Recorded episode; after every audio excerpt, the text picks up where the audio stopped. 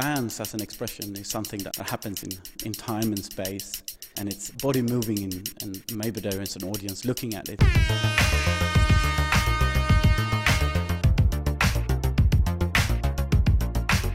The imagery that we are associate with contemporary dance and what the contemporary dance practice is is actually quite far apart. I mean, normally you prepare for three, four months or in a rehearsal space like here for a performance that takes place for maybe 60 minutes on a stage.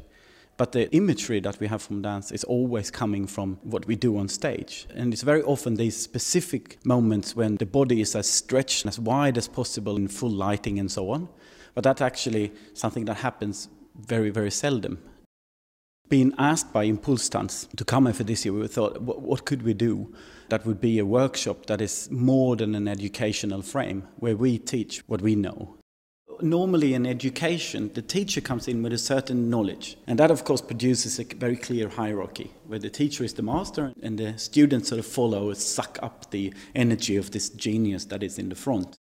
We have been very interested in venture into projects where we have very little knowledge about the business from the start.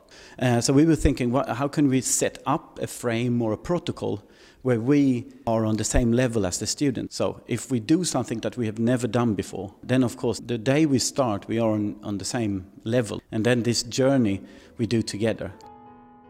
This film is the workshop that is about the production of a film but it is the film that is about the workshop that takes place over one month in Vienna. So the production of the film and the workshop has the same timing. So what we do is very much to produce a frame where each and every one of the participants in the workshop can do everything.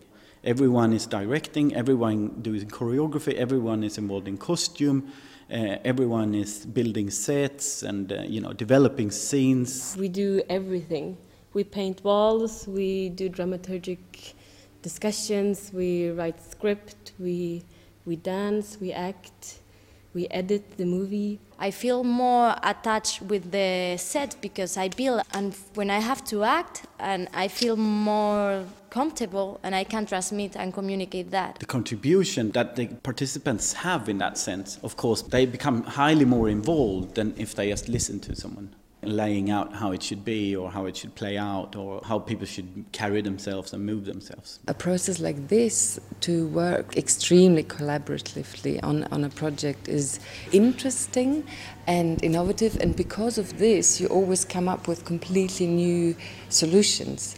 Five, a six, a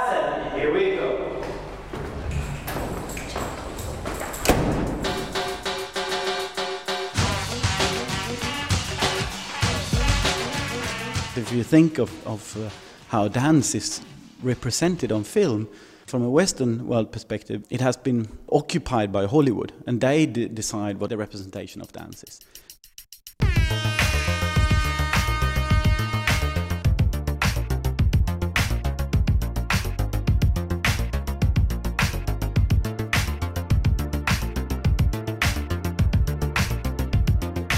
In this case, we wanted to go with exactly these conventions that Hollywood industry has decided that this is the way that we portray dance and this is how dance looks somehow.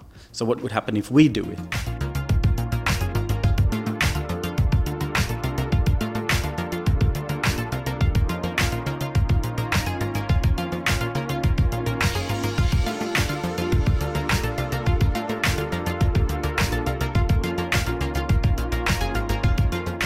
For me, the whole project looks a lot like the YouTube aesthetics, where amateurs are trying to make their own videos and they're all successful, but they are not perfectly successful. So, in that sense, they are very, very, very, very beautiful.